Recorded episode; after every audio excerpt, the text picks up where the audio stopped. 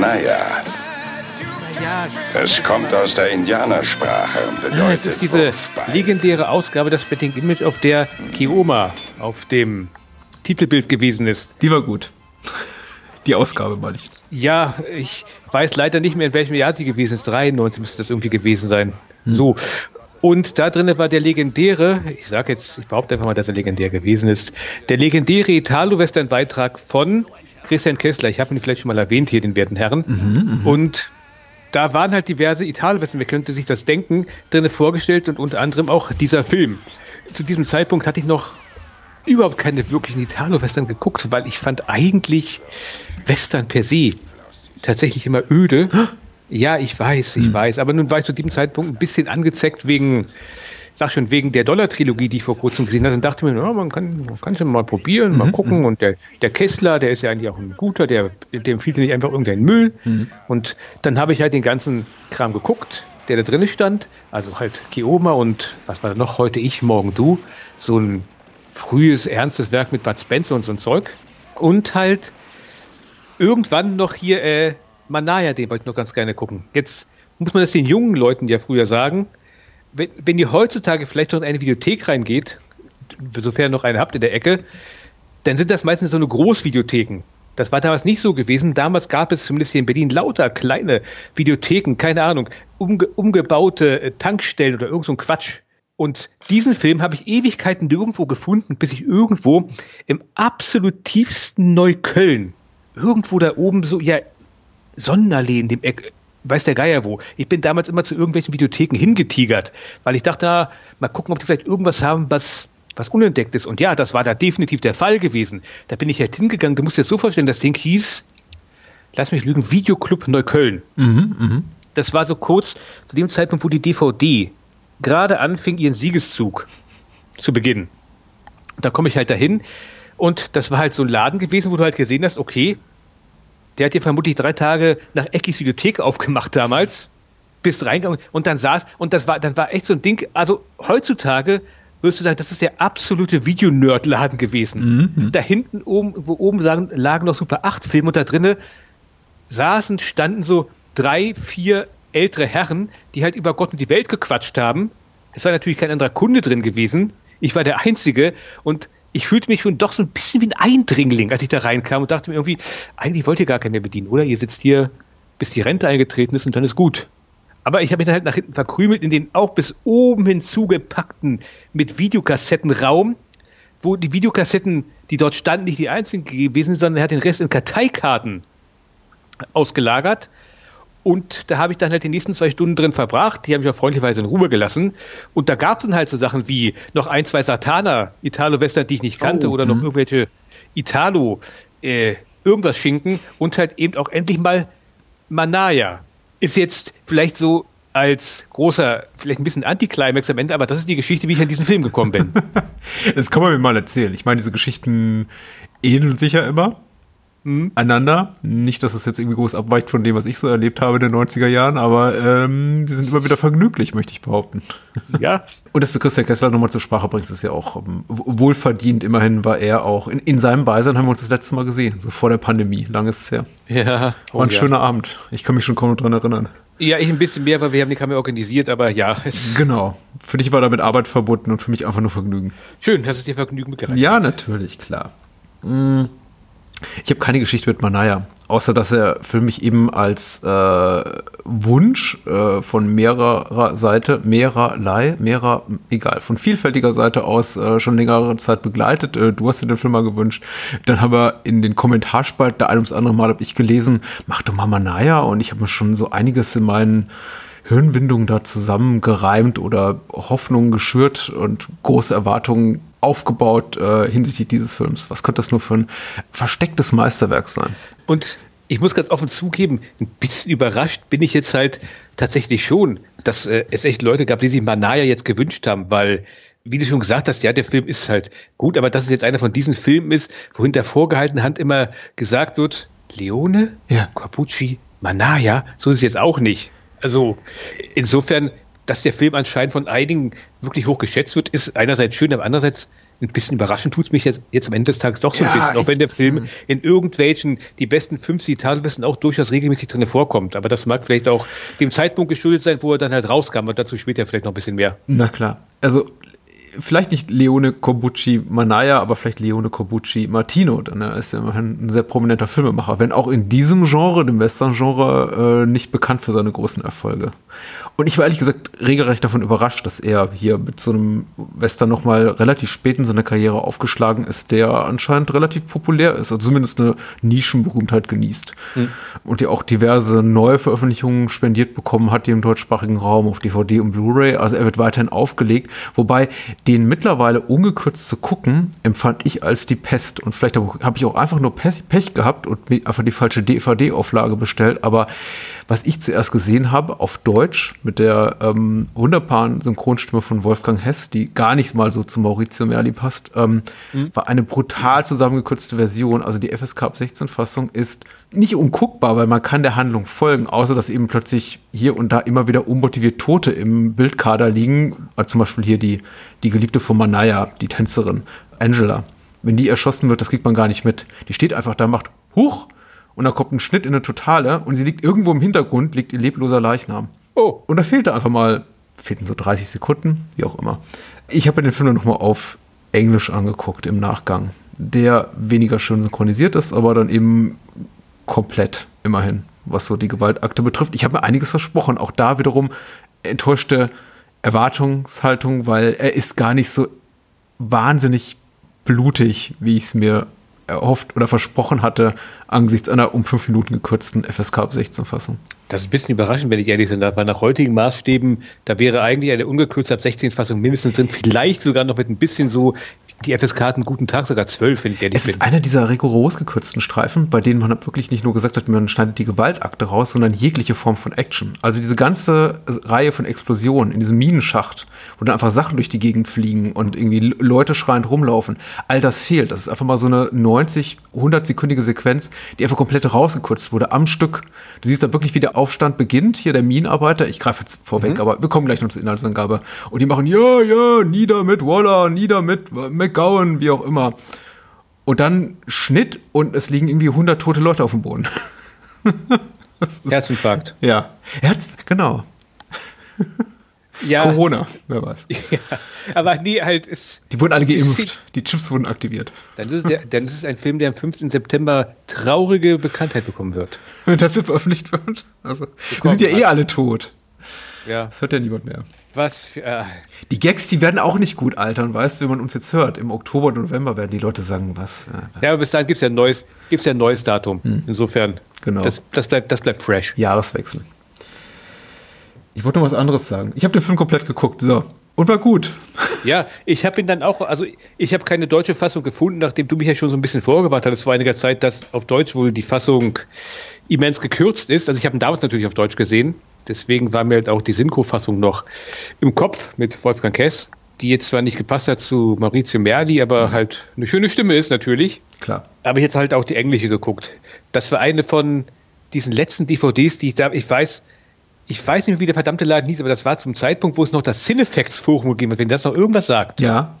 Ach so, die Cinefacts, Entschuldigung, ich dachte an das Effektmagazin. Das Cinefacts, natürlich, das wurde ja genau. geschlossen und dann wurde daraus Movies Site, auch so ein Forum, was, glaube ich, nur noch ungefähr ein Dutzend Versprengte jetzt nutzen. Genau, DVD-Zeit war es gewesen. Ich glaube, das gibt es mittlerweile gar nicht mehr. Nein, das Aber halt, es gab einen Händler, der wurde immer als der Biber-Händler genannt. Ich weiß nicht mehr, wie er heißt. Mhm. Und diese DVD, die habe ich mir dort gekauft und just zu diesem Zeitpunkt hat der Laden dann dicht gemacht, vermutlich weil Amazon zu groß wurde.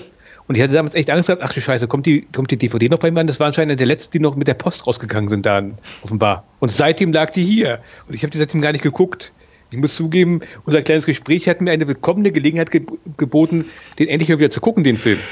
Äh, kurz ein paar Eckdaten. Der Regisseur ist bereits genannt, äh, Sergio Martino, äh, vor allem bekannt für seine Jolly, derer es da viele gibt und die auch überwiegend gut sind, wird, glaube ich, zumindest ist so der allgemeingültige Konsens, wobei ich auch Stimmen gehört habe, die gesagt haben, Martino ist gnadenlos überbewertet. Aber vielleicht ist es ein Gespräch für einen anderen Tag.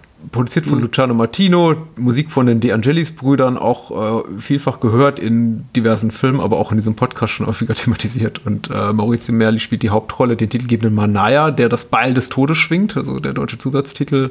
Sein Gegenspieler äh, spielt John Steiner, Theo Waller ist das Debbie McGowan, die Tochter des Minenbesitzers, gespielt von jo Sonja Janine. Donald O'Brien spielt Burt Craven. Ein Schurke, ein Bandit, dem man ja zu Beginn hebt, die, die, die, die Hand abgemacht mit seinem Ball. Und äh, wäre es noch nennenswert, vielleicht Angela, gespielt von Martin Brochard. Ein Love Interest für unseren Helden. Damit hast du eigentlich alle so größtenteils durch, die dort wirklich was zu sagen haben. Ja, und vielleicht noch den alten McGowan. Also Philippe Leroy ist ja, glaube ich, Franzose. Als McGowan, der alte McGowan. So, also, du hast den Film jetzt zum ersten Mal in deinem Leben gesehen und du warst begeistert, habe ich jetzt so rausgehört. Oder warst du ein bisschen also du warst auf angenehme Weise unterwältigt, habe ich so rausgehört. Nee, der ist wunderbar, der ist grundsolide. Ich habe wirklich Spaß dran gehabt. Ich fragte mich allerdings über die gesamten 100 Minuten, wann hat dieser Film so seinen transgressiven Moment, in dem er wirklich zu etwas Besonderem wird. Weil auch der Beginn des Films, der durchaus so Anleihen hat am italienischen Horrorfilm. Es gibt diesen sehr, sehr ominösen Score, diese langgezogenen Sounds. Wir haben doch grundaus durchaus soliden Gore-Effekt gleich zu Beginn, wenn eben hier Burt Craven, also Donald O'Brien, die, die Hand abgehackt wird durch das fliegende Beil von Manaya. Und ich denke mir, wow. Wenn dann der ähm, die Opening Credits einsetzt und dieser äh, Song ausspielt von den De Angelis Brüdern, denke ich mir, das wird ganz großartig. Wow, ich habe mich bereit gemacht für 90 packende Minuten. Und dann, ja, ist es eben so, ja, eine nicht ganz so gute Keoma-Variante. Also, was okay ist. Also. Und da sagst du es eigentlich auch schon, im Großen und Ganzen, wenn der Film auf Deutschland äh, äh, Keomas Bruder genannt worden wäre, hätte man den das vermutlich auch ab, abgekauft, oder? Vermutlich, also, ja. Der, der Film hat eine ganze Menge Keoma-Vibes.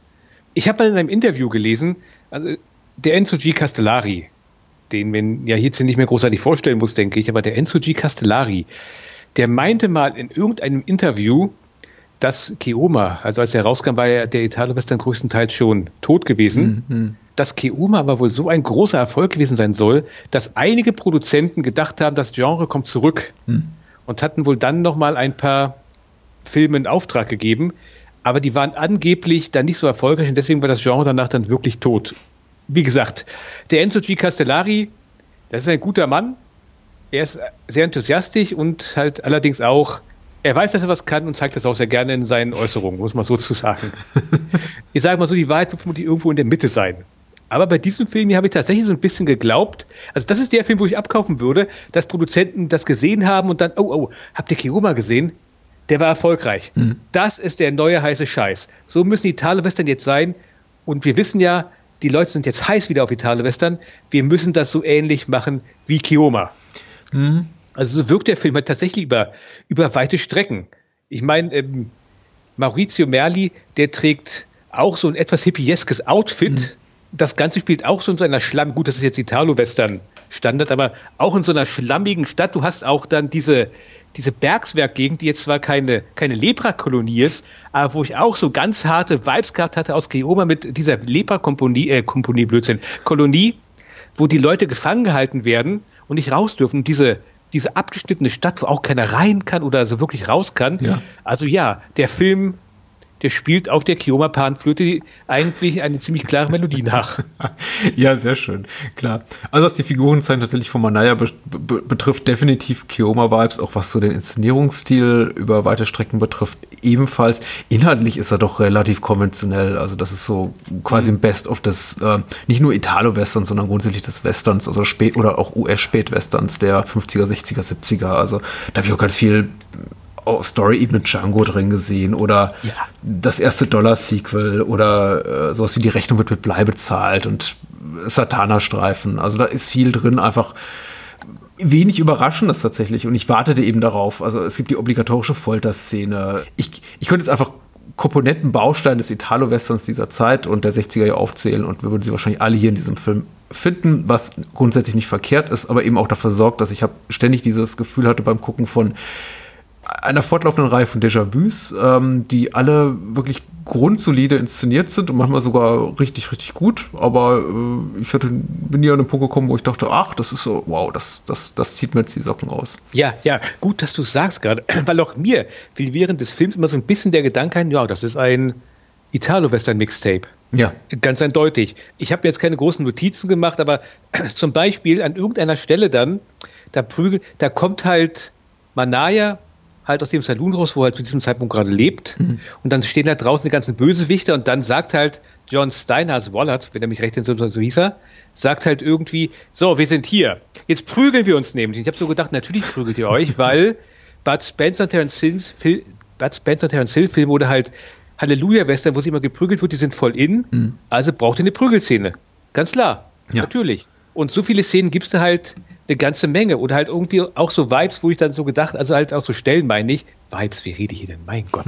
Aber halt auch so Stellen, wo ich so gedacht habe, ja, habe ich auch mal in dem Italo-Western gesehen. Ich weiß jetzt nicht mehr in welchem, weil ich habe zu viele gesehen, aber kenne ich auch schon von irgendwoher. Und das auch und das auch. Ähm, also zum Beispiel, um mal hier auch schon wieder gleich einen Spoiler zu reden, wie, wir reden doch mit Spoilern, oder? Ja, klar, doch, natürlich. Klar. Also zum Beispiel die Tatsache, dass der angebliche Untergebene vom angeblichen Hauptbösewicht eigentlich dafür verantwortlich ist, dass dem immer das Silber geklaut wird. Das habe ich auch schon mal irgendwo anders gesehen in einem anderen Film mhm. und vor gar nicht allzu langer Zeit.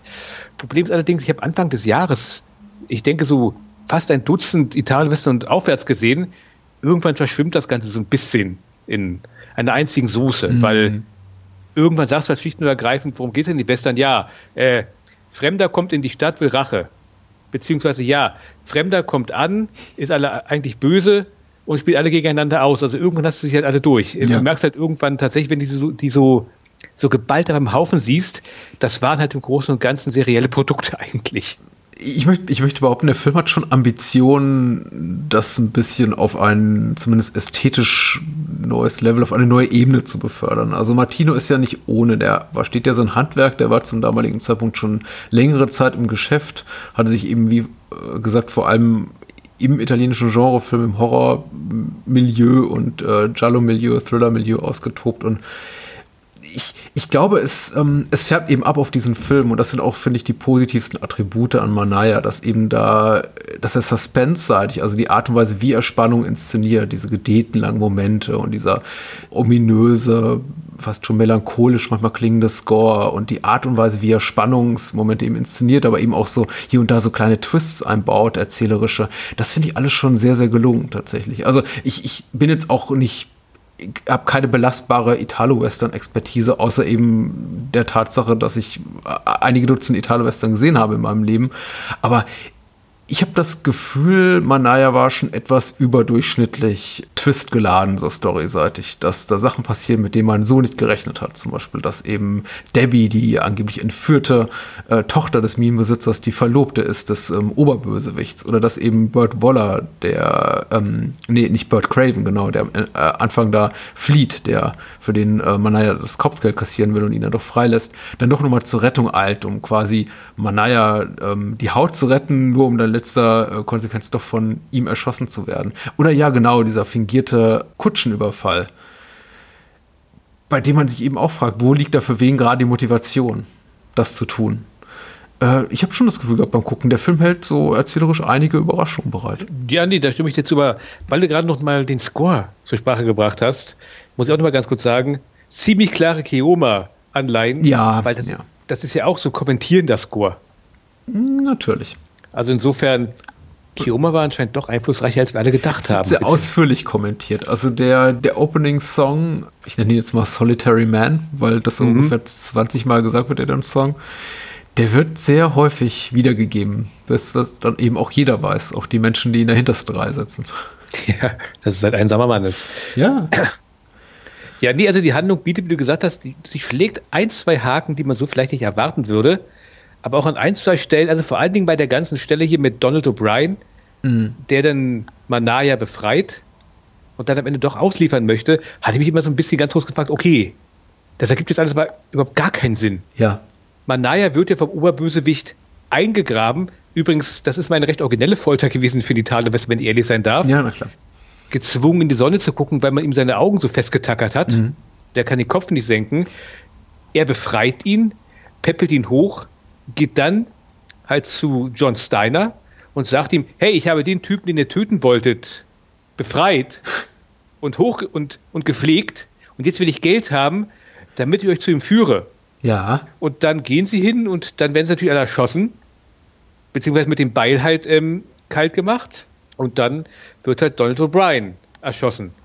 Und ich mich halt schon so ein bisschen frage, warum hat er das denn eigentlich gemacht? Ja, das, habe ich, auch. das hab ich auch. Das ging mir absolut genauso. Da hielt ich den Film tatsächlich für schlauer, als er ist, weil ich hatte, ich, meine Mutmaßung war, die beiden, Manaya und Craven, hätten das natürlich abgesprochen. Also er kehrt ja. zurück quasi, um die Baddies, um die Henchmen in die Falle zu locken, in diese Höhle, wo sie dann einfach Manaya mit seinen Exen klein machen kann. Stattdessen ist aber Manaya schockiert, überrascht, wie auch immer entsetzt darüber, dass äh, Craven die Bösen zu ihm geführt hat und sagt, ah, was soll das denn jetzt hier? Du hattest deine Chance und jetzt bist du tot. Und ich dachte mir, hm? Okay, aber dann ist das alles, was vorher passiert ist, in, der, in den 15 Minuten davor, dieses Aufpäppeln, was du gerade beschrieben hast, vollkommen inkonsequent gewesen. Ja. Also, ich meine, das ist eine schöne Sequenz. Ich, und äh, nichts als Liebe für Donald O'Brien natürlich. Äh, absolut äh, renommierter Mime in diesem ganzen Gedöns. Ja, natürlich. Aber halt, auch Kioma unter anderem. Ja, und genau. nackt unter Kannibalen oder Zombies unter Kannibalen. Ja, oder halt auch, äh, was was ein, ein, ein Halleluja für zwei linke Brüder, glaube ich, ja. und so ein Kram. Also der gute Mann ist sehr umtriebig gewesen, bis er dann mal irgendwann einen richtig bösen Unfall gehabt hat. Hm. Aber halt, ähm, super, dass er dabei ist und schön, dass er nochmal auftaucht. Oh, und natürlich in Verdammt zu leben, Verdammt zu sterben war er auch dabei am Anfang. Richtig, ja. Hm. Immer gern gesehen. Aber dann hier in der Rolle, wo er dann wiederkommt, halt schlicht und ergreifend, warum? Was, was machst du da gerade? Wieso? Aber er hat einen Haken. Das adelt ihn ja dann doch schon wieder fast so ein bisschen. Wenn Männer einen Haken haben, dann ist das irgendwie schick. Es, er wirkt ja auch in dem Moment, in dem er auf äh, Manaya wieder trifft und ihn dann befreit aus seiner misslichen Lage, da eingebuddelt im Strand, äh, im Sand und mit zusammen mit hochgetackerten Augenlidern, sodass er direkt in die Sonne gucken muss, auch relativ in sich ruhend. Also von wegen, ja, er sagt das nicht so, ich paraphrasiere oder decke seine Gedanken weiter. Also für mich klingt das aber so wie, ja, Manaya, du hast mich äh, Demut gelehrt und äh, dass ich mich hier auf unrechten Faden be be bewegt habe und äh, du hast damals mein Leben verschont und ich bin auf ewig zu Dank verpflichtet. Und ich dachte mir, oh, das, oh, wieso nicht? Wieso nicht auch mal irgendwie Recht und Anstand und moralische Integrität in einem schmutzigen Italo-Western? Aber dann entscheidet sich der Film eben um. Und ich meine nicht mal tatsächlich in, in, in dem Fall nicht als kalkulierter Twist, sondern einfach, weil das Drehbuch an der Stelle einfach hakt.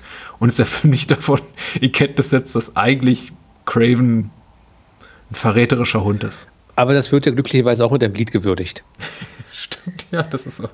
Der zweite große Song dieses Films. Es gibt eigentlich nur zwei, ja. glaube ich. Ich glaube auch. Hm. Und dabei wäre es so einfach gewesen eigentlich, keine Ahnung. Dann wird halt Craven versehentlich von irgendeinem Querschläger getroffen und Manaya ist total sauer und reitet in die Stadt und ist jetzt erst richtig sauer. Aber Chance vertan. Jetzt muss man ja sagen, dieser Song, dieser zweite Song, dieses äh, Like a Snake, Son of a mhm. Devil, You're a Traitor, Just like Judas. Das läuft ja, mhm. während der Song läuft, sieht man ja hauptsächlich Manaya tatsächlich. Deswegen dachte ich, dass der Song beziehe sich auf ihn. Aber dann ergibt es noch weniger Sinn. Ja. Aber der Song ist auch ein bisschen schmissiger als der andere Song. Ja, stimmt. Also er hat ein bisschen, hat ein bisschen mehr Pep.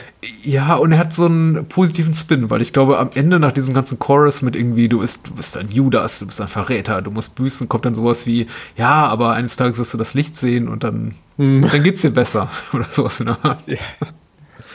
Hast du eigentlich schon die Inhaltsangabe gemacht, fällt mir gerade mal ein? Nee, habe ich nicht. Sollten wir aber tatsächlich. Äh, tut, tut, mir leid, ich greife vorweg und ich glaube, die meisten Menschen haben schon abgeschaltet, weil sie es nicht mehr folgen können. Aber geschrieben hat Schalentier bei der UFDB. Sehr schön. Ja, ein schöner Nutzername, muss ich auch mal sagen. Mhm.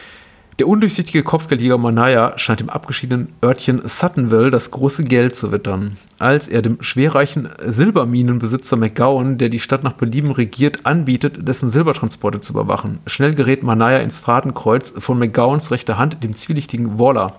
Waller schneidet längst im Rücken von McGowan seine, schmiedet längst im Rücken von McGowan seine eigenen Pläne. Und auch Manaya ist nicht zufällig in Suttonville gelandet, sondern hat noch eine offene Rechnung zu begleichen Ja, soweit, genau. Das Personal hat mir das bereits äh, vorgelesen. Ich äh, fand es ja amüsant, gerade nochmal Silbermine zu lesen, weil es stimmt ja, es handelt sich um eine Silbermine. Mhm. Wirkt natürlich aus heutiger Perspektive angesichts der, ich glaube, mittlerweile relativ, ja, Silber scheint relativ wertlos geworden zu sein im Laufe der Jahrzehnte, oder? Ich höre auch nur noch Gold, Gold, Gold. Ich denke auch, also einen wirklich wertigen Silbertransport in so einer Kutsche zu organisieren, da müsste man schon eine Menge Kutschen hintereinander spannen, damit das irgendwie überhaupt ein Überfall lohnen würde. Weil ich meine, so eine Kiste Silber, da denkt man sich doch heute, ja, gut, gehe ich zu WMF und kaufe mir das eben für 149 Euro oder so. Aber vielleicht spielt der Film während der Inflation. Ja. Naja, auf jeden Fall. Ja, wir, wir befinden uns ja irgendwo im, weiß ich nicht, in der zweiten Hälfte des 19. Jahrhunderts. Also ja. wird das schon so passen. Übrigens, da es jetzt gerade in der Inhaltsangabe noch gesagt wurde, dass der Manaya auch andere Pläne hat. Also das ist jetzt eine ganz vage Erinnerung tatsächlich. Mhm. Aber zu Beginn des Films, wenn Manaya in die Stadt reinkommt und dann dort halt die ganzen Fieslinge sieht, dann sagt er in der Fassung, die ich hier gesehen habe, in der englischen Fassung nichts. Mhm. Aber ich glaube, in der deutschen Fassung hat er einen inneren Monolog, wo er sowas in Richtung sagt wie, ja, hier bin ich wieder. Und ihr seid alle noch da, ihr Schweine. So dass, also während halt in der Originalfassung, so nenne ich es jetzt einfach mal, weil bei Italo-Western von Originalfassung zu reden, ist immer so ein bisschen schwer. Aber halt in der Originalfassung scheint er, da wird noch, eine, wird noch eine ganze Menge ein Geheimnis rausgemacht. Was will der jetzt eigentlich, auch wenn es angedeutet wird? Während halt in der deutschen Fassung mehr oder weniger ganz klar gesagt wird, ja, ich bin hier, um Rache zu üben. Äh, das mag sein. Ich habe keine belastbare Erinnerung mehr daran tatsächlich. Aber auch hier finde ich den Plan von Manaya, der, den habe ich auch nicht so ganz durchgestiegen, wenn ich ehrlich sein darf. Mhm. Er kommt halt an, sagt dann, halt zu, äh, wie ist er nochmal, McGowan? Und nee, Warner. Sagt, in, in, diesem, in dieser Bar. Äh, nee, ich meine jetzt gerade tatsächlich McGowan, ah, ja, okay. wo halt hinkommt und halt sagt, Tach, ich will ihre Silbertransporte schützen. Mhm. Und danach wird das im Grunde genommen nie wieder aufgegriffen, so wirklich. McGowan sagt, ja, nö, ich habe meine Leute. Okay, tschüss. Und ja. dann war es das eigentlich mit irgendwelchen Ränkespielen, sage ich jetzt mal, wo man sagen könnte, ah, man schleicht sich dort ein und kriegt sein Vertrauen und dann, dann, aber eigentlich nicht. ja, ja. Man möchte meinen, jemand mit seiner Agenda und Achtung, dicker Spoiler, also McGowan ist äh, schuld am Tod seines Vaters, von Manayas Vater, dessen Name mir jetzt gerade nicht einfällt, äh, und möchte sich dafür rächen an McGowan. Man möchte meinen, er, er schlägt ein bisschen geradlinigeren Weg der Rache ein, statt so kompliziert. Ne? Erstmal den Umweg über diesen Saloon, im Dialog mit Waller, mhm. dann lässt er eben den Mann, dessen äh, Kopfgeld er kassieren könnte, frei. Ich bin mir nicht sicher, ob der Film das erklärt. Nein. Wendet sich dann an McGowan, aber nicht um zu sagen, hier, wir haben noch eine Rechnung offen, du kennst mich nicht, aber ich kenne dich. Statt sowas zu machen, irgendwie so markigen Dialog und für einfach Spannung, also Spannung zwischen den Figuren zu sorgen, sagt er eben, genau, gibt so eine Art Schutzgelderpressung. Also entweder du bezahlst mich oder ja, kannst du mit rechnen, dass es hier dir und deinem Minengeschäft schlechter geht. McGowan sagt nein. Und Manaya, Manaya sagt, ja, du wirst schon sehen, was du davon hast. Und geht. Das wird ihm eine Lehre sein. Ja, genau. Ist ein bisschen ah, schwach, ja. Ich hoffe jetzt, dass wir am Ende des, dieses Gesprächs nicht zu der Schlussfolgerung kommen, ja, so toll ist der Film eigentlich gar nicht. Weil der ist wirklich sehr schön. Also der, ja, wie du schon klar. gesagt hast, der ist sehr ansprechend inszeniert. Allerdings, jetzt mal so ganz ehrlich gesagt, dass ich jetzt den Film loben würde, weil, und, und das ist eine, also die Handlung, die ist sowas von, wie, wie nennt man das heute, so sophisticated, ja. da, da ist also, da sind ja fünf Meter Ebenen und da drin versteckt sich noch was. Die Leute muss ich leider gleich mal enttäuschen. Also, der Film nimmt tatsächlich relativ häufig Wege, die, wie wir jetzt vielleicht auch schon dargelegt haben, nicht unbedingt nachvollziehbar sind, beziehungsweise recht einfache Wege, mhm. um es mal ganz klar zu sagen. Also der Film ist in erster Linie Stimmung, wenn ich das jetzt mal so zusammenfassen sollte. Ja, auf jeden Fall, tatsächlich, ja. Dem, dem würde ich zustimmen. Und ich finde ihn auch überwiegend gut besetzt. Also es gibt wirklich äh, zwei, drei hervorragend besetzte Rollen, unter anderem eben mit Donald O'Brien als Bert Craven, aber ich finde eben auch als Oberbaddy John Steiner richtig cool. Also oh, ja. dieser Theo Waller, das ist natürlich wirklich so ein Schmierlappen vor dem Herrn und auch ein eher, eher so eine untypische Schurkenfigur, habe ich das Gefühl, weil er schon rein, rein körperlich aber auch die Haarfarbe betreffend, so die ganze Aufmachung, eigentlich gar nicht so unähnlich ist zu unserem Protagonisten, zu unserem Helden Manaya, der auch eher ein Anti-Held als so eine klassische Heldenfigur ist. Nämlich auch, er ist auch so eine blonde Type, hat auch einen Schnäuzer und, ähm, aber eben völlig anderes, völlig, völlig anderen Habitus dabei. Und ähm, ist eben auch eine sehr elegante Erscheinung. Er wirkt zumindest sehr, da ist das Wort wieder sophisticated beim ersten Anblick. Also zumindest will er das ausstrahlen. Ja, Und ich habe jetzt diesen leisen Verdacht, er ist das Kapital, während Manaya das Hippietum ist. Hm. Aha. Ja. Aber über John Steiner könnte man ja sowieso auch eine ganze Menge reden, weil der Mann hat ja eine richtig lustige Karriere hinter sich gebracht, wenn ich das hier so richtig sehe. Also über Argento bis hin zu Bava in Salon Kitty, stimmt, da hat er den Obernazi gespielt, wenn ich mich recht entsinne. Er ist ein großartiger Nazi, ja, ja. Ja, also der gute Mann, der hat schon einiges drauf gehabt. Und in meiner Erinnerung war er angeblich sogar gewesen in Pieces, aber da habe ich mich gerade geirrt, ob ich das richtig so sehe. In Pieces Oder? war vielleicht Christopher George. Vielleicht verwechselst du es mit ihm. Auch möglich. Aber jedenfalls, äh, John Steiner ist eine absolute Bank in diesem Film. Mhm. Und wie du schon gesagt hast, also er hat dieses, dieses leicht aristokratisch von oben mhm, herab. Mhm, und in vielen Filmen habe ich ihn ohne Schnäuzer gesehen. Und ich muss offen zugeben, dieser Schnäuzer in diesem Falle, aus irgendwelchen Gründen, der gibt ihm echt so dieses, dieses gewisse Etwas in diesem Falle tatsächlich. Also, das gibt nur mal dieses gewisse irgendwie, ja, ich bin, ich bin alles und ihr, ihr seid gar nichts. also ganz ja. ehrlich gesagt, ja, äh, nichts gegen Maurizio Merli, aber für mich ist eigentlich der, in Anführungszeichen, in Anführungszeichen heimliche Hauptdarsteller John Steiner in diesem Film, ganz simpel gesagt. Also, den fand ich damals schon großartig. Mhm. Und das, zumindest das hat sich nicht geändert. Ja. Übrigens, laut Anekdote, er und Donald O'Brien sollen wohl gar nicht äh, klargekommen sein zusammen, weil John Steiner ist Engländer und Donald O'Brien ist halt äh, Ire. Mhm. Und die beiden sollen sich aber richtig angegiftet haben, angeblich. Hat wohl Donald O'Brien mal in einem Interview gesagt, damals in der Splitting Image. Ja, dabei ähm, begegnen die sich überhaupt? In, an einer Stelle mal ganz kurz. Aber ja. lass das zwei Drehtage sein. Gibt okay. auch genug Leute, die sich dann gegenseitig auf die Fresse hauen. Ich glaube auch bei, bei dieser Art von Drehs wahrscheinlich zu der damaligen Zeit in Italien oder ich weiß nicht, wo das gedreht wurde, in Spanien, äh, wahrscheinlich relativ nah aneinander gerückt. Und selbst wenn man keine, nicht viele gemeinsame Szenen hat, hat man wahrscheinlich relativ viel Zeit miteinander verbracht. Ich kann mir das gut vorstellen. Aber ansonsten gebe ich dir natürlich vollkommen recht. John Steiner ist eben jemand, ähm, wenn man ihn castet oder wenn man ihn besetzt, dann engagiert man eben einen gewissen Typ. Und das erspart einem eben auch sehr viel Exposition. Und das finde ich schon geschickt und äh, gefällt mir auch richtig gut an Manaya. Also in dem Moment, wo, du, wo, wo John Steiner auftaucht, quasi als Bösewicht am Pokertisch und äh, Manaya angiftet, erübrigt sich eigentlich jegliche Background-Story, die es hier zu erzählen gilt. Man weiß sofort, okay, das ist hier der Typ, den es zu bekämpfen gilt. Der, der, der, der, braucht nicht viel expositorische Dialoge, um zu etablieren, dass er hier der Oberbösewicht ist. Und er hat natürlich auch noch in Stilecht zwei, zwei Doggen oder Dobermänner, was es da mhm. gewesen ist. Also da passt ja alles zusammen. Sergio Martino oder wer auch immer da das Casting gemacht hat, sehr gutes Händchen gehabt. Nicht so bei Maurizio Merli, auf dem äh, relativ viel rumgehakt wird. Also fast jede Kritik, die ich gelesen habe, sagt, ja, Maurizio Merli musste ja nicht sein. Ich finde ihn in Ordnung. Ich auch, aber auch wenn ich fra mich frage, wie ist er in diesen Film hineingeraten? Also, das war also 1977. Ich bin jetzt, was italienische Polizeifilme angeht, nicht mhm. unbedingt der große Experte.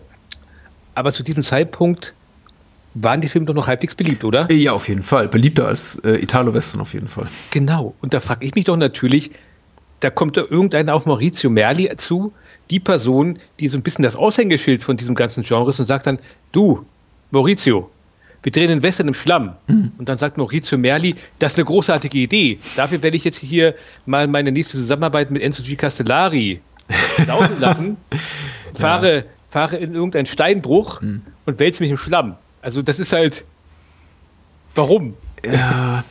Das finde ich so ein bisschen komisch. Er hat unmittelbar danach den relativ großartigen Die Gewalt bin ich gemacht. Das stimmt schon. Er war für ein bestimmtes Genre bekannt für den Poliziottesco und äh, für den irgendwie Gangster-Thriller und äh, hat es mal kurz sein lassen. Aber kann vielleicht auch daran liegen, dass ihn Martino gelockt hat mit dem Versprechen, hier so eine Kiroma-Variante zu machen. Und die Titelrolle zu spielen ist natürlich auch schon, ich weiß nicht, ist das sowas wie ein Ritterschlag? Wahrscheinlich nicht, aber es adelte ihn wahrscheinlich. Oder zumindest dachte er, es sei was ganz Großartiges. Ein Film, in einem Film mitzuspielen, der Manaya heißt und er ist eben Manaya. Er tritt in die Fußstapfen eines Franco Nero. Toll, oder? Das hat er schon mal gemacht, wenn ich mich recht entsinne. Mhm. Es ist doch so, also ich weiß nicht, bei welchem Film es gewesen ist, aber also im Großen und Ganzen die große Karriere von Maurizio Merli basiert doch darauf, dass Franco Nero wohl für irgendeinen Film keinen Bock hatte auf Sequel. Mhm. Oder? War es nicht so? Du meinst also, Wolfsblut, das Wolfsblut-Sequel? Nee, nee, nee. Enzo G. Castellari hatte irgendeinen Film gemacht mit Franco Nero, mhm. lass mich lügen, ich glaube, der hieß Tote Zeugen singen nicht. Und da spielte halt Franco Nero einen Polizisten. Mhm. Also so italienisches Polizistenfilmgenre. Okay. Ich kann es aber nicht so richtig aussprechen, das klingt immer recht peinlich. Policeski, irgendwie so. So, und ähm, da sollte ein Sequel gedreht werden und da hatten wohl Castellari keinen Bock drauf gehabt Und daraufhin auch Franco Nero keinen Bock, aber die wollten halt ein Sequel haben und haben halt geguckt, wer sieht denn so halbwegs ähnlich? Und dann haben sie halt Maurizio Merli rangekarrt. Ah, okay. Der hat dann halt im Sequel ähm, ja, die Rolle gespielt, die Franco Nero gespielt hat und so begann dann dessen Karriere.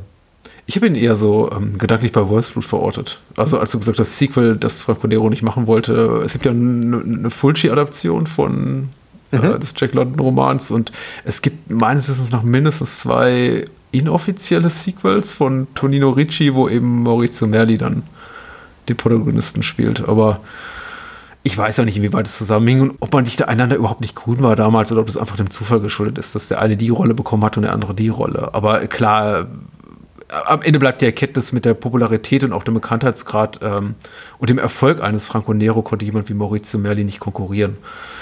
Er ist ja auch nicht alt geworden. Nee, beim Tennisspielen irgendwann an einem Herzinfarkt gestorben. Nur wenige Jahre nach dem Film sogar.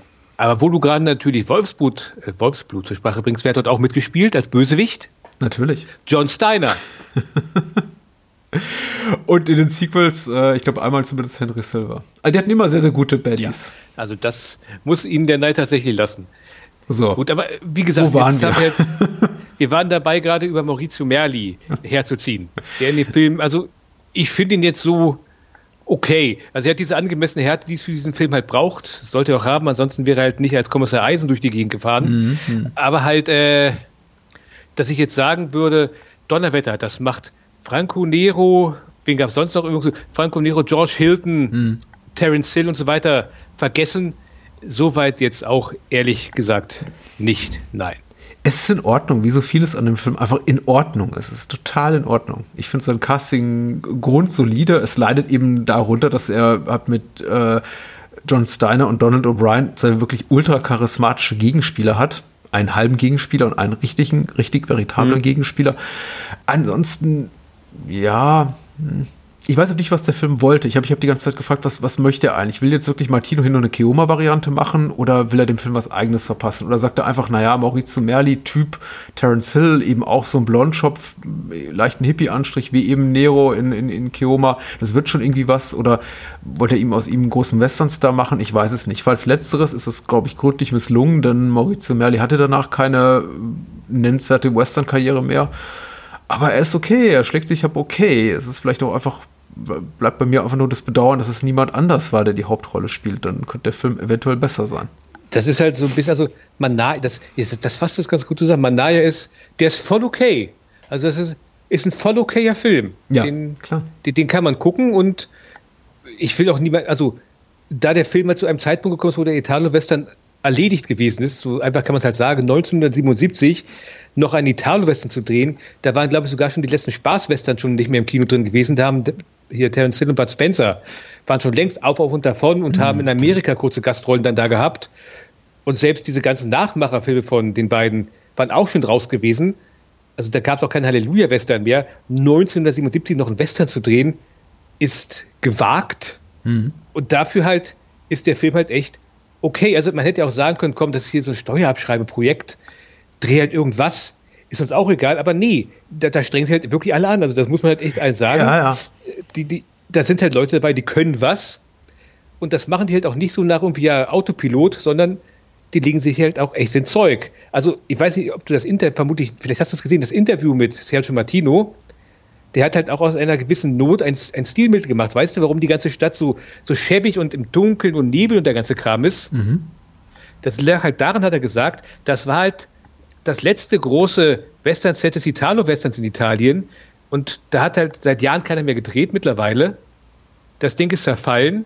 Und das nochmal aufzupäppeln, hätte halt zu viel Geld gekostet. Deswegen viel Nachtszenen, viel Schlamm, viel Regen, viel Nebel. Mhm. Und dann macht man daraus ganz einfach Atmosphäre. So hat er das mehr oder minder gesagt. Und es funktioniert ja auch. Also ja. tatsächlich die, ähm, die Szenen in der Stadt im Schlamm, im Dreck, im Nebel, die funktionieren so mit am besten, weil sie eben auch für mich so ein bisschen haben die, ähm, die Aura, den, den Geist der Filme atmen, mit denen eben Martino auch bekannt und berühmt wurde. Nämlich eben halb Suspense-Stoffe. Das war wirklich, wirklich gut gelöst. Also dieses finale Duell zwischen Manaya und Boller da im Nebel, der auch total unmotiviert daherkommt, der ist eben auch einfach da. Also mhm. wirklich dick wie Erbsensuppe, das Ding. Und alle, alle Nebelmaschinen wurden ihm am Set offenbar angeschmissen. Das ist schon unglaublich effektiv.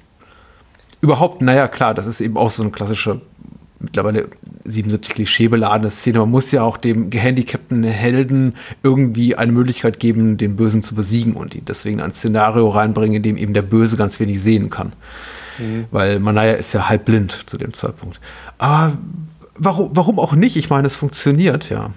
Das ist ja spannend. Und wo du halt gerade sagst, der Nebel und so, nochmal kurz zurück zur Eingangsszene, wo halt Manaya Donald O'Brien jagt.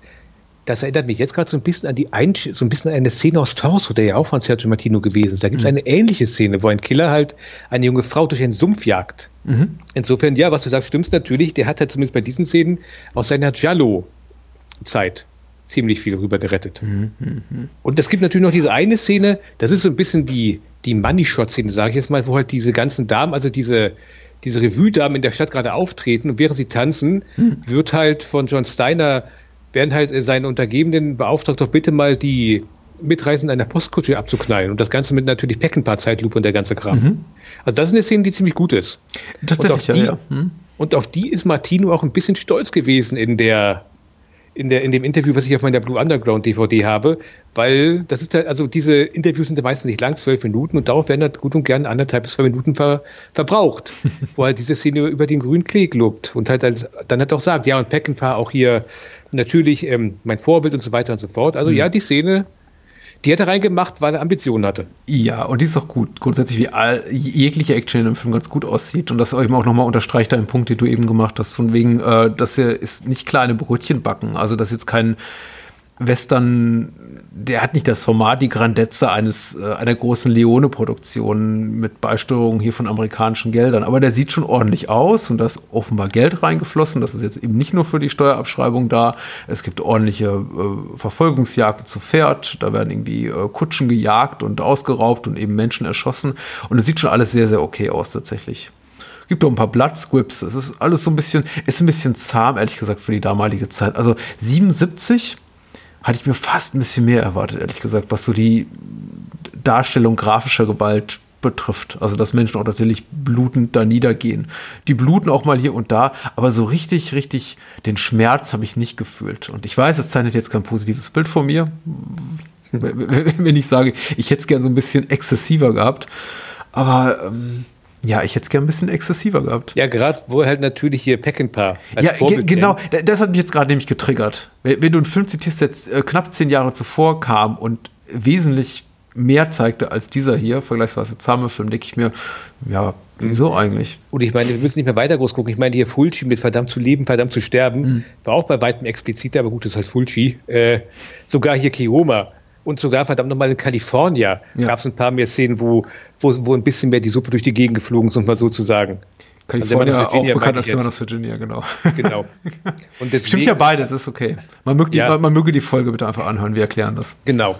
Und hier gibt es halt ein paar Mal ein Beil in die Wampe, klingt jetzt härter als es gemeint ist, aber es ist im Großen und ganz einfach nur so, äh, Manaya wirft, hm. Schnitt auf der Trappe, mit, die im Bauch ist von irgendeinem Typ und der sagt, ah, und hm. fällt um.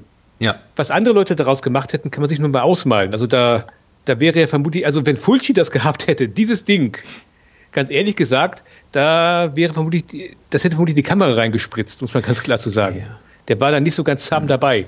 Der, ich glaube, die Kids heutzutage nennen das, nannten das auch damals schon Bodycount. Der Bodycount ist eben relativ hoch in dem Film, also es gibt eine Menge, ja. Menge Tote aber die Gewalt selber ist nicht wahnsinnig nachhaltig. Es gibt zum Beispiel im späteren Verlauf des Films so eine Schießerei in einem Saloon, wo eben diese Barmädchen, diese Tanzmädchen auftreten. Da wird unglaublich viel geballert und Menschen sterben links und rechts, aber die fallen eben alle um zum großen Teil. Die fallen aus dem Bildkader raus und sind dann tot. Und ehrlich gesagt, ich hätte auch mit ein paar weniger Toten leben können, wenn ich dann eben das Gefühl habe, da, da wird wirklich gelitten überhaupt, das ist auch so das Einzige, was mir bei John Steiner ein bisschen fehlt. Es hat dieser, dieser Hang zum Sadistischen, was eben die wirklich guten Italo-Western-Schurken haben. Er hat schon so seine Momente, wo er einfach ungerecht ist, möchte ich mal sagen. Und es ist sicher kein feiner Zug, Manaya im Sand einzubuddeln und ihm die äh, Augenlider hochzuschieben und festzukleben oder zu tackern.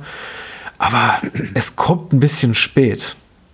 Ich hätte eben gerne vorher so ein leicht psychopathischen Anstrich gerne gehabt, an ihm gesehen. So was ähnliches wie Jack Palance in seinen Kobuchi-Auftritten zum Beispiel. Ja, zum Beispiel, ja. Also wo er halt, keine Ahnung, Adler hat, die Leuten die Augen ausreißen und so ein Zeug oder sowas in der Richtung. Oder halt, wo ihnen Maulwürfe auf den Bauch geschnallt werden. Ja, klar, das unberechenbare Element, wo du denkst, okay, ist mir schon klar, John Steiner, mhm. fieser mhm. Schnurrbart, äh, sinistrer Blick, der ist auf jeden Fall der Bösewicht.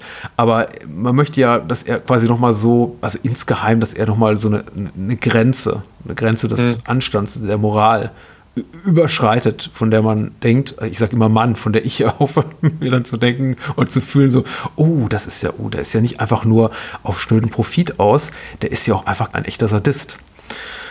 Und das ist er eben nicht. Er wirkt eben sehr, er ist pragmatisch in seinem Handeln. Er ja. will offenbar Wohlstand, er hat Interesse an, aber auch nicht so wirklich, an Debbie McGowan, der Minenbesitzer Tochter, äh, Sonja Janine. Aber er ist auch nicht jemand, der sich übermäßig die Hände schmutzig macht. Und am enttäuschendsten fand ich eigentlich diesbezüglich die Szene, in der er eben die Möglichkeit hat, Manaya selbst zur Strecke zu bringen, nachdem er ihn verbuddeln hat lassen ne, und dem Tode ausgesetzt hat. Und der Tod trifft da nicht ein, sondern dann kommt eben hier Bert Craven an und sagt, oh, Manaya ist doch am Leben, ich habe ihn aufgepäppelt und er wartet in der Höhle und jetzt könnt ihr ihn erledigen. Und äh, Theo Waller, also John Steiner, sagt, ja, macht ihr das mal, Jungs. Ich habe gerade keine Zeit. dafür braucht ihr mich ja nicht. Und ich dachte, wieso gehst du da jetzt nicht selber hin und sagst, ich mach den irgendwie mit dem, mit dem stumpfen Messer fertig. Ganz langsam.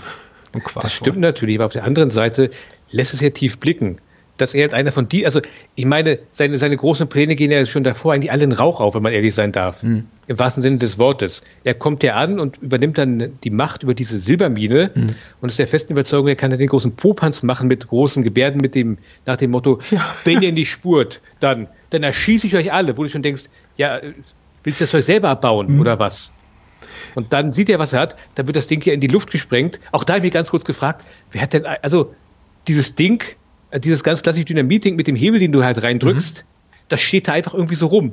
Und halt ganz ehrlich gesagt, es genügt Eindruck und das ganze Ding explodiert. Habe ich auch so gedacht, wer hat denn eigentlich diese verdammten Sprengladung da angelegt? Mhm. Und warum? Ergibt das Sinn? Wieso? Ja, das sagt man sich hier und da. Hm? Es ist eine schöne Szene natürlich, weil mhm. es fliegt alles in die Luft. Aber halt auch da, das ist so gerade zu diesem Zeitpunkt, wo halt kurz davor ähm, Donald O'Brien äh, Manaya verraten hat, mhm, mhm. was ja schon eher so gewesen ist, was soll das Ganze jetzt? Also zum Ende hin hat der Film so ein paar Bizarrheiten, die einfach keinen Sinn ergeben, wenn man zu lange drüber nachdenkt. Also so wirklich gar keine. Ist mir auch aufgefallen. Scheint doch alles verdammt schnell zu gehen. Man muss ja sagen, ja. das ist, ich, ich weiß gar nicht, wen interessiert das eigentlich, wenn wir jetzt darüber reden, aber ich hoffe einige Menschen. Egal. Also ich habe mir schon, ich habe, ich habe mir schon die Frage gestellt und es mag vielleicht auch daran liegen, dass ich sie mir gestellt habe, dass ich den Film jetzt zweimal gesehen habe innerhalb relativ kurzer Zeit und man dann auch bei der zweiten Sichtung dann anfängt, sich über Sachen Gedanken zu machen, die es vielleicht gar nicht wert sind, überdacht zu werden. Wie zum Beispiel, was motiviert, motiviert eigentlich die Minenarbeiter, dann zu revoltieren, als Waller da steht, nachdem sie doch offenbar bereits seit Jahren von McGowan geknechtet werden und ja. sie offenbar seit langer Zeit, wie jetzt Stichwort äh, Dynamit, wartet darauf, in die Luft gesprengt zu werden, alles schon von, von langer Hand irgendwie vorbereitet haben. Das geht dann doch alles sehr, sehr schnell. Also die, mir erzählt der Film, die werden eh schon seit langer Zeit geknechtet und ausgebeutet und der McGowan ist der üble Schleifer und die Menschen arbeiten dort quasi wie Sklaven. Aber in dem Moment, die dann eben Orla auftaucht, heißt es nicht, ja, lass uns erstmal vielleicht den Gewerkschaftsvertreter vorschicken. Hahaha, ich mache natürlich einen Scherz. Sondern es, wird dann, es kommt dann gleich sofort zum Aufstand und er geht auch wirklich sofort los. Da vergeht auch, vergehen auch keine drei Sekunden und die Leute laufen da schießen durch die Gegend und irgendwas fliegt in die Luft. Was natürlich für einen schönen Action-Moment sorgt, aber mhm. schlüssig ist das Ganze nicht. Definitiv, vor allen Dingen, warum haben die eigentlich jahrelang da gearbeitet? Gut, in der Gegend wird es ja nicht so viel geben, mhm. es wird ja auch gesagt, er hat, also McGowan hat hier das, das Heft in der Hand und was anderes hast du hier nicht, aber ganz ehrlich gesagt, der Typ verbietet in der Stadt selbst einen verdammten Saloon. Ja. Also da würde ich doch sagen, Amerika ist groß. und es gibt garantiert auch noch irgendwelche andere Silberminen in irgendwelchen anderen Bundesstaaten. Mhm. Wieso bleiben wir jetzt hier? Ich meine, es sind ja auch keine großen Familien eigentlich dort. Es sind eigentlich nur Männer in dieser Mine rumlaufen. Ja. Und da, da, ist halt so die Frage auch für mich so gewesen, äh, was macht ihr hier eigentlich? Und warum? Mhm. Und die werden schon vorher gequält. Es ist ja nicht so, dass man sagen könnte, so, jetzt, jetzt komme ich hier an, der John Steiner, und jetzt, jetzt quäle ich euch aber hier und ihr, ihr dürft nicht mehr weg, sondern die sind ja schon voll total am Arsch. Ja. Gott im Himmel, ich meine, das, ah, es passiert genau das, was ich, was ich zu Beginn irgendwie so gedacht habe. Wir reden jetzt über einen Film, der eigentlich echt gut ist, aber jetzt kommen wir in dieses verdammt irgendwie, und ist dir aufgefallen in der einen Szene, da ist was nicht, der Schnurrbart aufgeklebt. Das ist doch völlig blöd. Jetzt mal so. Naja, das ist, ich glaube aber, die Kritik ist an der Stelle berechtigt, weil der Film sich ja schon, ähm, und das schadet ihm tatsächlich, finde ich, was so seine, seine Spannung betrifft, also die Dramaturgie, er, er verrennt sich einfach in Handlungssträngen, die unnötig vertrackt sind. Und es bedarf eigentlich gar nicht dieser Komplexität, die der Film da zur Schau stellen will.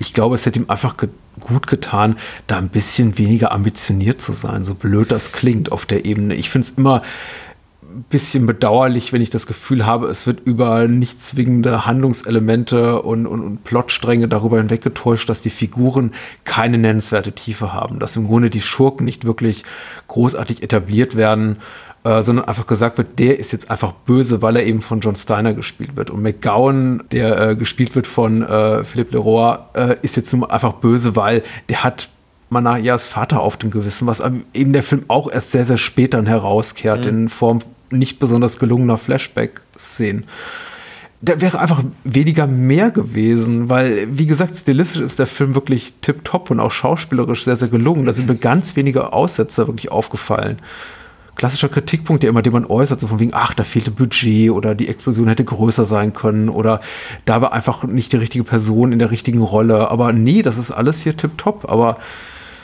das ist eben das große Mango des Films.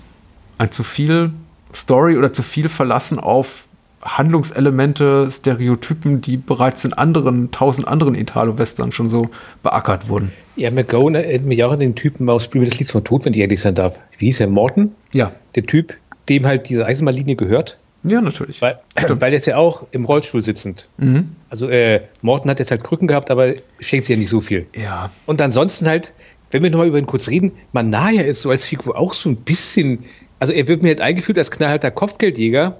Dann kommt er in die Stadt und mir ist auch nicht so ganz klar, kommt er jetzt dorthin, weil er Rache üben möchte oder ist es mehr oder minder nach dem Motto, er kommt nicht dazu fertig und dann, ach, guck an, McGowan ist hier, Huhu, was für ein Zufall. Jetzt räume ich hier auf.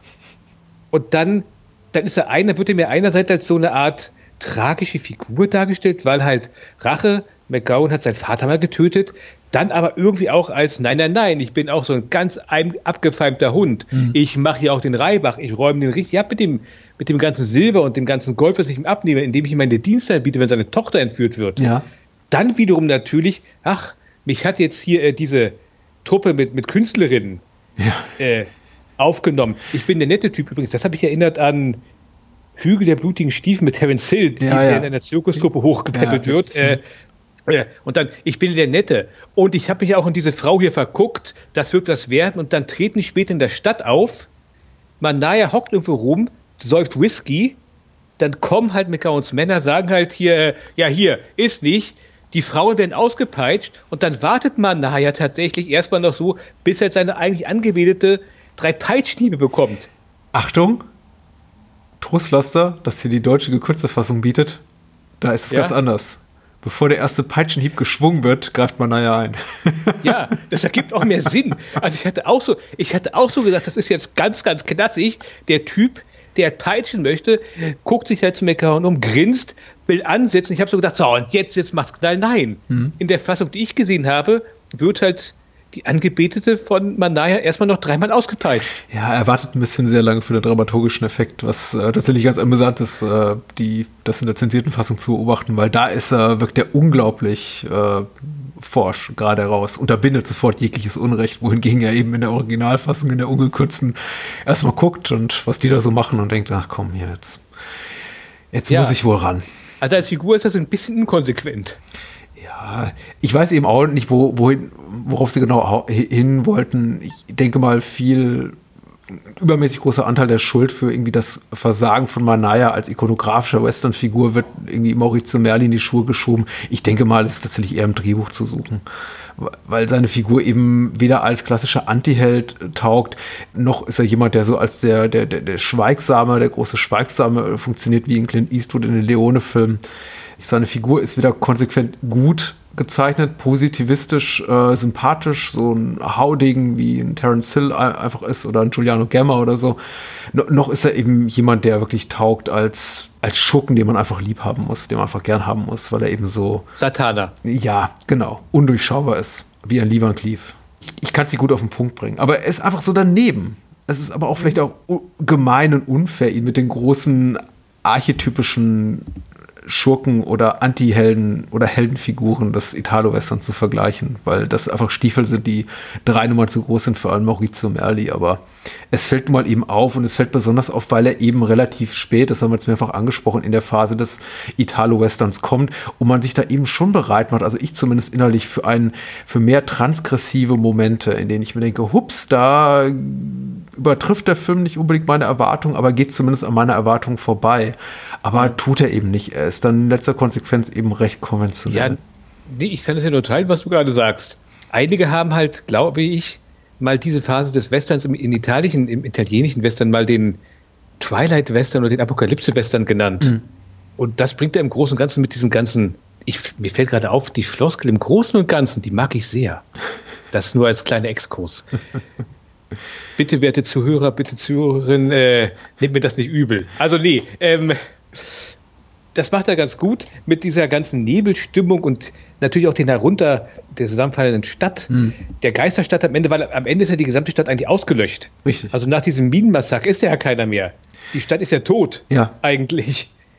Also das, das kommt ganz gut rüber, aber halt als Gesamtwerk ist der Film, wie du schon gerade gesagt hast, dann doch erschreckend konventionell eigentlich. Ja. Es ist halt eine, eine ganz simple Rachegeschichte, die dann auch noch ein, die zwei, ein, zwei Haken schlägt, aber diese Haken, da fliegt halt der hakenschlagende Twisthase auch so ein bisschen auf die Fresse. Weil ja. die halt nicht sehr geschickt sind, wie wir halt schon gesagt haben. Dass, dass das zuweilen keinen Sinn ergibt, was John Steiner da macht oder was, was, der, was Donald O'Brien da macht und der ganze Kram. Es sind mhm. halt Twists um des Twists willen. Mhm. Das sind so ungefähr so, als wenn jetzt der Killer sagen würde, ich bin gar nicht der Killer, ich habe das nur gemacht, weil ich sie retten wollte, mhm. Weil ich bin ihr Vater. Mhm. Und dann wird gesagt, dann sagt die Frau auf einmal, ja, aber ich bin in der Zeit zurückgereist, reißen ich bin deine Mutter und denkst dir, was, was ist das für ein Quatsch? Das ist ein blödes Beispiel, aber so merkwürdige Twists, die eigentlich von nirgendwo herkommen und dann auch im Nichts versanden, weil sie am, am Ende gar keinen Grund mehr haben. Also du könntest eigentlich auch die ganze Sequenz mit Donald O'Brien rausschneiden und halt, es würde nicht wirklich viel was bringen. Also dann, dann, dann kriegt sich halt mal naja irgendwie die Höhle hinein, peppelt sich auf, das haben andere Italo-Western-Helden vor ihm auch schon gemacht. Ja, ja. Aber dass es jetzt Donald O'Brien nochmal gebraucht hätte, als Schurke, mhm. der halt so seine, seine Erweckung gehabt hat, aber dann doch nicht. Nee. Na, er kommt eben auch zu spät in die Handlung, um noch irgendwie, um noch einen nennenswerten Eindruck zu hinterlassen. Ich, ich habe mich gerade auch selbstkritisch gefragt, ob wir, weil wir gesagt haben, wir machen den Film eigentlich zu sehr runter dafür, dass er doch grundsolide ist und wirklich guter, guter Italo-Western, den man einfach mal so weggucken kann. Also das ist, mhm. der macht natürlich auch Spaß. Ob es nicht vielleicht auch ein positives Attribut ist dieses Films, dass er so klassisch ist oder fast klassizistisch in seiner Machart, so überhaupt keine, überhaupt nichts Neues machen will inhaltlich. Oder wenn er es dann macht, ich meine, er ist ja nicht frei davon. Er macht ja durchaus auch unkonventionelle Sachen, wo ich das Gefühl habe, er ist schon so ein bisschen, was wird der Akademiker sagen, dekonstruktivistisch. Das, was eben Leone gemacht hat. Also hinterfragt auch so ein bisschen die Mythologie des klassischen amerikanischen Westerns. Und der hier, der hinterfragt eben auch oder zieht so ein bisschen Western-Konventionen ins Lächerliche. Eben dadurch, dass zum Beispiel ähm, alles gleich Arsch auf sonst was geht, in dem Moment, wo eben Waller die Szenerie übernimmt und sagt, hier McGowan, deine Medien ist jetzt meins und ich übernehme die Macht. Und in dem Moment, wo er das eigentlich tut, ist alles vollkommen lächerlich. Er wird nicht ernst genommen, er verkündigt die bevorstehende Hochzeit hier mit der Minentochter, Minenbesitzer, Tochter Debbie mhm. und dann steht eben dieser Barkeeper und applaudiert ja. einsam. Und äh, eine Szene später hat er dann eben schon einen fetten Ausstatterrevolte, äh, mit eine Arbeiterrevolte irgendwie am Hals. Das ist schon wiederum lustig. Aber solche Momente sind eben relativ selten. Aber da habe ich auch fast das Gefühl, das sind so einige kleine Ausbrüche, die sich da schon Martino und sein Drehbuchautor erlauben, Sauros Cavolini heißt hier der Co-Autor, die sind schon witzig. Also da bricht er schon so ein bisschen aus diesem strengen narrativen Korsett aus. Aber der Rest ist eben dann leider zu brav. Und vielleicht ist es aber auch eine besondere Qualität des Films. Vielleicht sollte ich die einfach wertschätzen. Aber wäre dieser Film, glaube ich, auch von 1967 und nicht 77, wäre ich vermutlich auch weniger streng. Ja, es ist halt zu diesem Zeitpunkt schon, schon viel Wasser den Spaghetti-Western rein hinuntergeflossen.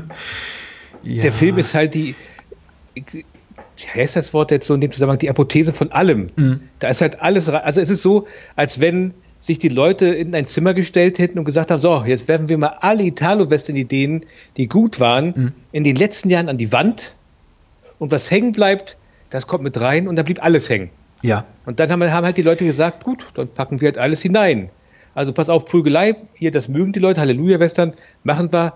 Hier, äh, die Leute mochten hier Morten in, spielen wir das Lied zum Tod. Böse Kapitalisten gehen ja immer, sind die 70er Jahre. Linksruck und so. RAF machen wir auch, mit alles rein und so. Also gut, die RAF wird jetzt vielleicht in Italien nicht so einen großen Einfluss gehabt haben, aber du weißt, was ich meine. Ja, ja. Und so weiter und so fort. Also ja, es könnte durchaus möglich sein. Also das Tolle an der Sache ist ja natürlich, der Film geht ein zum Experimente ein. Die bevorzugte Waffe von Manaya, dieses Beil, ist ja auch etwas, was jetzt so nicht unbedingt typisch ist für einen Italo-Western-Helden. Mhm, also Italo-Western-Helden haben ja gerne mal unorthodoxe Waffen, aber meist sind das halt besondere Schießeisen, wie halt Sabata und so eine Leute oder halt Satana, die halt immer irgendwelche Gimmicks haben. Ja, ja. Aber dieses, dieses Beil halt tatsächlich, das ist ja so komplett unmechanisch und das ist halt für einen Italo-Western-Helden schon wieder recht besonders. Hm. Ja, auch da steht natürlich auch vor allem der deutsche Zusatztitel Hoffnung, diese, die, denen dieser Film nicht gerecht werden kann, weil es natürlich schon mhm. sowas sein soll wie eine, ja, wie du es gerade beschrieben hast, eine Art Gimmickwaffe. So, Banaya ist eben der Mann mit dem Beil und eine lange Zeit hat er es ja auch bei sich und dann eben irgendwann nicht mehr. Und es gerät so ein bisschen in Vergessenheit und kommt dann am Ende zurück und ja, es ist okay. Es war ein Versuch. Es ist einfach. Und ehrlich gesagt, man kann wunderbar auch 1977 einen kompletten abendfüllenden Western stricken, eigentlich nur aus Stereotypen und aus klassischen Klischees und äh, Versatzstücken dieses Subgenres.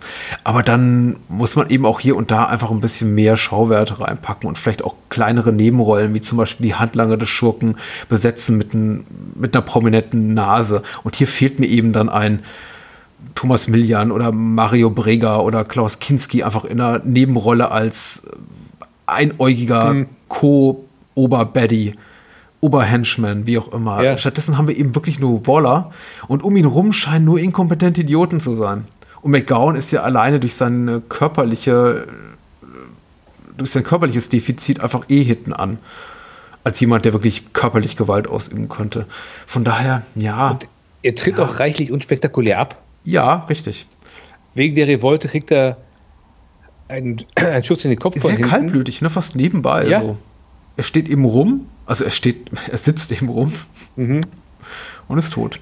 Aber wie du halt auch gerade gesagt hast, man kann halt so diesen Stereotypen Western machen, aber dann muss man halt ein bisschen mehr Dampf auf der inszenatorischen Schiene haben. Mhm. Gucken wir uns Kioma an. Also Kioma ist jetzt auch so ein Film, wo die Handlung, wenn du sie runterbrichst, auch wirst, ja, Sohn kommt in die Stadt, will Frieden finden, aber die Bösen lassen ihn nicht. Mhm. Aber das wird Enzo G. Castellare, der da halt ein Feuerwerk abbrennt. Mhm. Ach, das es tut mir auch echt so leid, dass wir hier so, so viel schlechtes über Nein, also. es gibt, es gibt tolle albtraumhafte Momente in diesem Film. Das muss ja. ich sagen. Wie, wie, gesagt, toll besetzt. Es gibt Schauwerte, da steckt ordentlich Budget hinter. Und es gibt tatsächlich so ein paar Momente, von denen, bei denen ich wirklich dachte, und das, dazu gehören auch die ganzen ersten drei Minuten in diesem Sumpf, äh, die wirklich so albtraumhaft spannend sind. Das ist großartig. Es gibt auch noch einen relativ späten Moment, in dem diese quasi Geisterkutsche mit irgendwie noch zwei Toten im Kutscheninneren und dem sterbenden äh, Mensch da oben auf dem Kutschbock in, die, in diese Stadt da Sutton Hudsonville reingeritten kommt und das Ganze in so einer Ultrazeitlupe mit äh, Chorälen auf der Tonspur, powered by den Angelis-Brüdern. Das ist schon richtig toll. Das ist auch richtig inszenatorisch feines Handwerk und einem eines Martinos würdig. Es ist nur eben zu selten. Ja, stimmt. Das, wow. was, ich diesem, was ich zu diesem Film halt dann echt sagen würde, wäre halt, ja, also der Film ist okay, und er hat auch gute Momente. Mhm. Nach, nachdem der Film so eine lange, in Anführungszeichen, Vorbereitungszeit gebraucht hat, bis wir ihn hier mal besprechen konnten, ist es aber halt irgendwie so ein Antiklimax. Das ist halt so ein Film, wo ich jetzt so ein bisschen das Gefühl habe, dass wir die ganze Zeit mehr, mehr oder minder verteidigen müssen. Ja, aber der ist ja auch gut. Es ist der ist ja, der ist ja, der ist ja nicht nur mittelmäßig, der ist ja auch wirklich gut, ernsthaft. Okay, äh, da hinten kracht es halt im Gebälk, aber das ist ja ein schönes Gebälk, wenn du hinguckst. Aber okay, da oben, da, der Lack ist ab, aber ist ja egal, daneben sieht es ja noch schön aus. Also so ist es hier gerade so ein bisschen. Ja. Wenn Leute bis hierhin durchgehalten haben, der Film ist es wirklich. Absolut, ja. Wirklich wert, geguckt zu werden. Es ist vielleicht nur einfach kein Film, wo ihr danach rausgeht und den neuen Western-Katechismus verbreiten wollt, weil das ist er halt einfach nicht. Das ist halt ein Film, der meines Erachtens seine Bekanntheit hat, weil er halt zum Ende, also wirklich zum Ende dieses großen Italien-Western-Zyklus rausgekommen ist. Danach kam ja kaum noch irgendwas, also eigentlich fast gar nichts mehr. Ich glaube, Martino sagt, das war der vorletzte echte Italo-Western, der rausgekommen ist. Mhm. der Mann aus Virginia kam danach noch und danach halt immer noch so ein paar Tröpfel nach ein paar aus Spanien, die halt in die Italo-Western Sache hineingekommen sind und dann später nochmal so ein Bud Spencer-Western, aber das war es ja eigentlich dann auch wirklich gewesen. Ja. Ende. Ja. Aus. Vielleicht ist er deswegen noch so bekannt. Dann natürlich, weil er so ein bisschen immer in einem Atem, Atemzug mit Kioma genannt wird. Das, das schadet hier kein. Plus halt die ganzen Leute, die hinter und vor der Kamera stehen. Also Sergio Martino, verdienter Regisseur. Maurizio Merli, auch wenn er jetzt hier vielleicht nicht unbedingt die perfekte Besetzung ist, man kennt ihn ja und schätzt ihn aus anderen Rollen. Die Nebenrollen zuweilen recht gut besetzt. Ja. Ich glaube, der Film hat, ein, hat aus all diesen Gründen einen so guten Ruf, dass man die Misstöne des Films vielleicht auch gerne ein bisschen überhört und dann am Ende sagt, ah, das war schön, warum eigentlich? Aber egal, hat gut geklungen. Also so in etwa würde ich es jetzt so zusammenfassen. Oh Mann. Und ähm, man hat die Chance, Sonja Janin ist übrigens eine österreichische Schauspielerin, auch mal in einer wirklich guten Rolle zu sehen, hier als Minenbesitzerstochter Debbie und die ernsthaft Schauspielern zu sehen. Denn ansonsten hat sie fast nur Softsex-Filme gemacht. Ich glaube, sie war in, in zwei Schulmädchen-Report-Filmen dabei, wenn die prallen Möpse hüpfen. Also alles Filme, die wir auch in diesem Format Bahnhofskino an anderer Stelle auch schon besprochen haben. Sie taucht relativ äh, häufig bei uns tatsächlich auf, aber meistens eben in Sachen wie Schlüsselloch-Report so. Und natürlich in Karate Küsse blonde Katzen sehe ich gerade. oh, die der ist aber wirklich hübsch. ja, der ist ja auch sehr hübsch. Aber ich müsste jetzt echt nachdenken, wer sie da gewesen ist. Naja, okay. Ich, ich finde, das waren sehr schöne Schlussworte, gerade deinerseits. Vielleicht sollten wir das auch einfach so stehen lassen. Und das Filmgespräch ist wahrscheinlich einfach so das, das Filmpodcast gewordene Äquivalent zu der Szene, in, denen, der eben Waller seine bevorstehende Hochzeit mit Debbie ankündigt. Und da steht dieser einsame Barkeeper und macht. ja. So, man hatte mehr erwartet und bekommt dann eben nur diesen einsamen, schmuddeligen Mann, der Yay macht.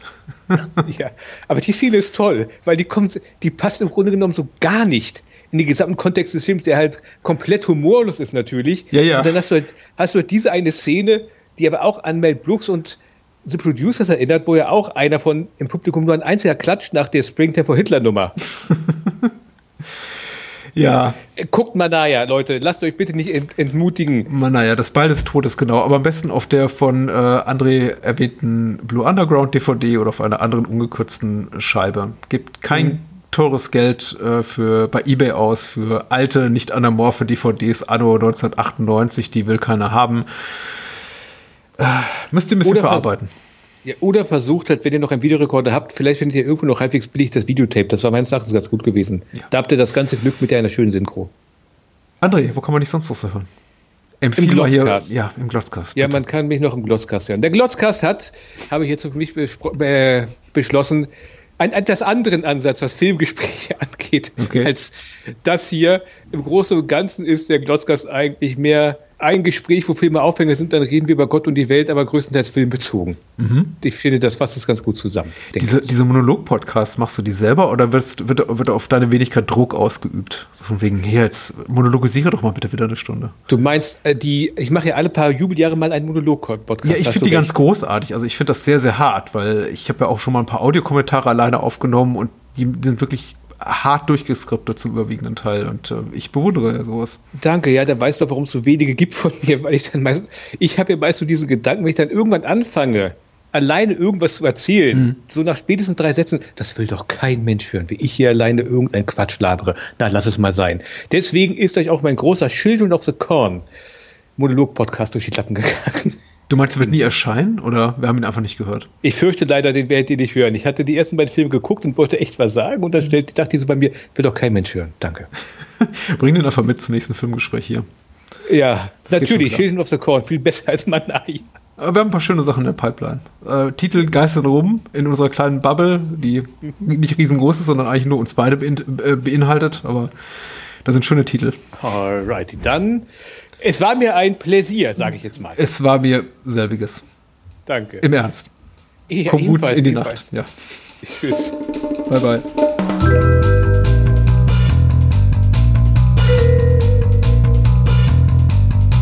Das war's.